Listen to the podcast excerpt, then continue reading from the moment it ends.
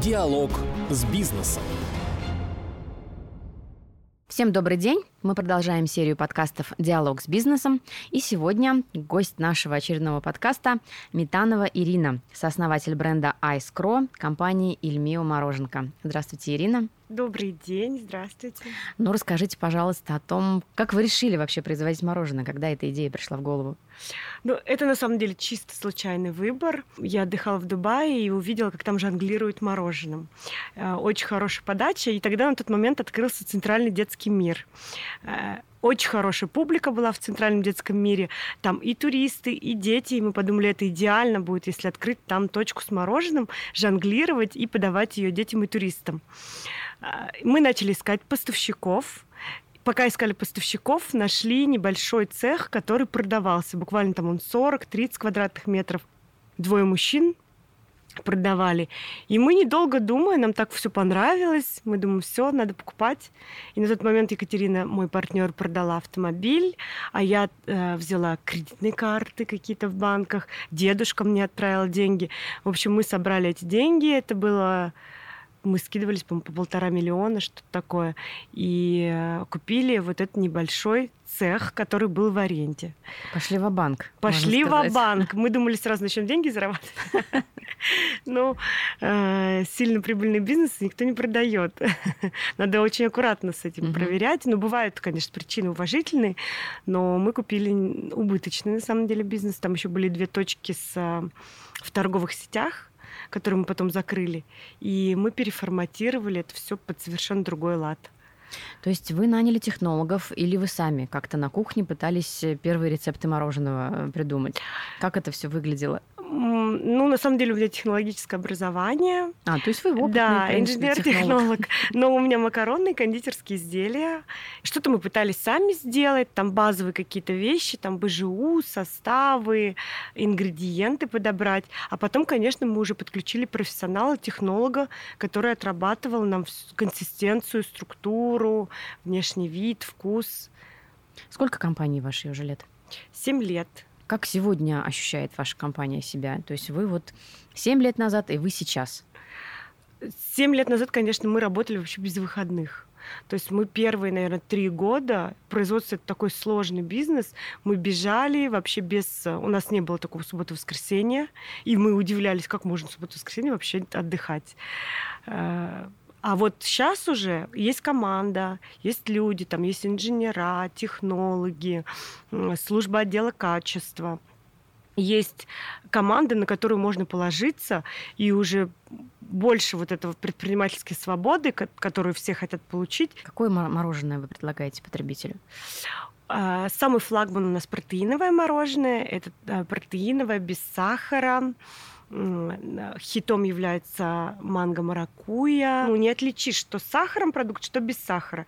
Единственное, что э, есть вкус протеина, белка, но, в принципе, те, кто следят за своим питанием, спортсмены, у кого диабет, они привыкли к этому привкусу. Я сама ем только наше мороженое, угу. потому что тоже от сахара отказалась.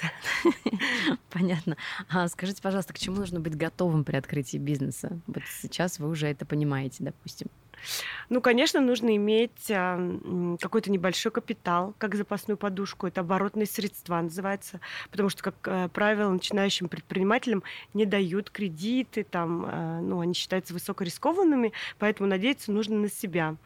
В первую очередь, конечно, нужно заниматься маркетингом и продажами, потому что вы должны продавать в первую очередь, да, и у вас должна быть продукция обязательно с какой-то фишкой.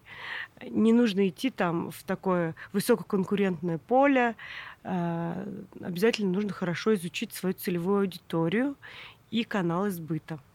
Вот, кстати, многие об этом говорят, что прежде чем начинать бизнес, нужно научиться продавать. Да, обязательно.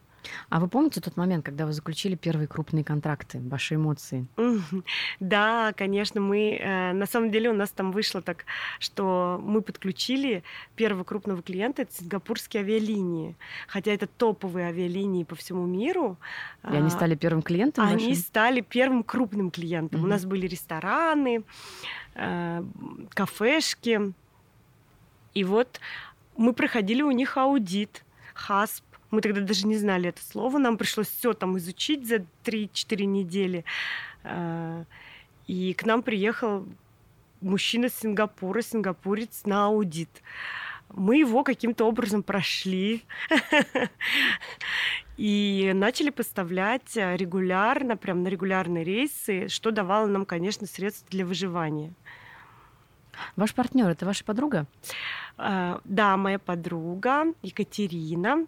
Она как раз а, очень хороша в продажах. У нее большой опыт а, она работала до этого в компании, была руководителем отдела продаж. Угу. А я, получается, была в маркетинге. И у нас такое получилось хорошее партнерство. Тандем, да? да.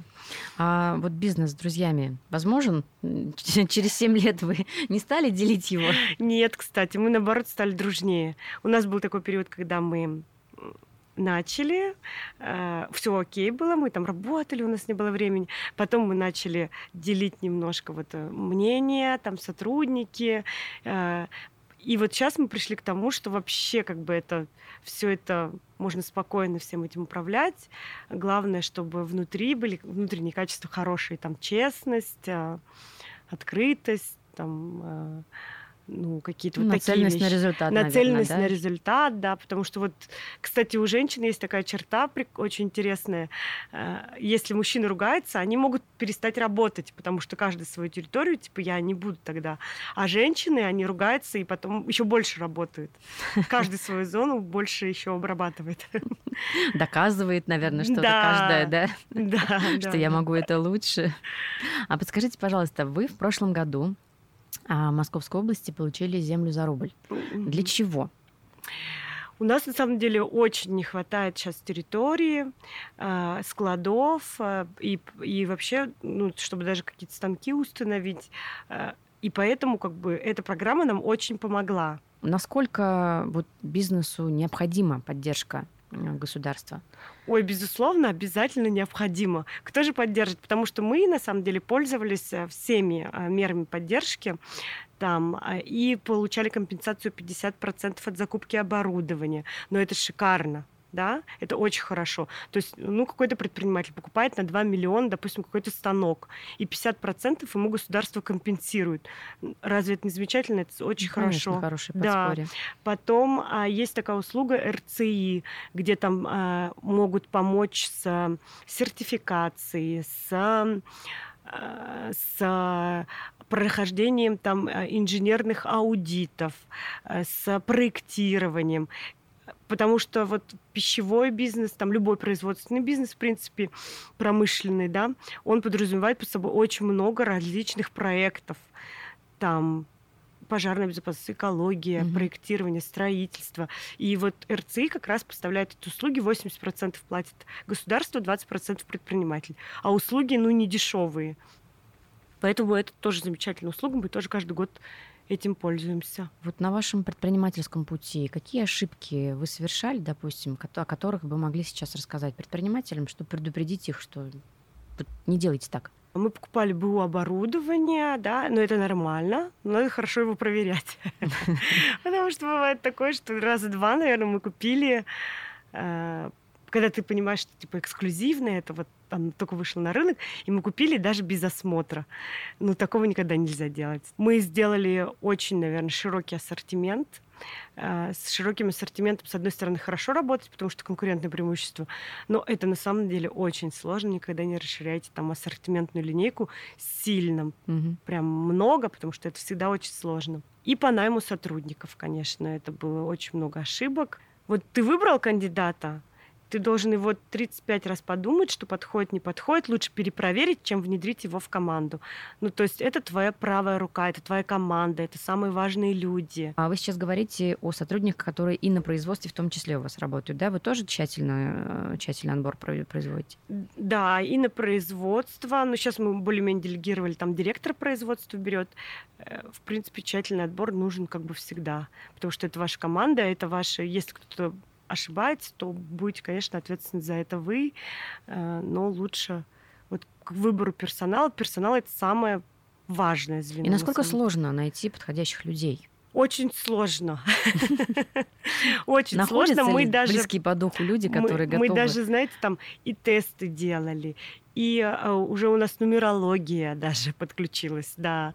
Даже а, так? Да, у нас Екатерина как раз увлекается этим. И а, нумерология. И до этого мы психоаналитические тесты делали, угу. чтобы определить тип человека, подходит, не подходит, вид команды и так далее. Но вот сейчас мы пришли к тому, что самый главный инструмент это вот а, внедрение и обучение. И мы наняли даже вот свой обучающего человека, который там бизнес-тренер, который будет каждого сотрудника, прежде чем он выходит на работу, обучать. Почему вот в этих американских или в зарубежных вообще компаниях сначала там человек обучается две недели, потом сдает экзамен, потом выходит.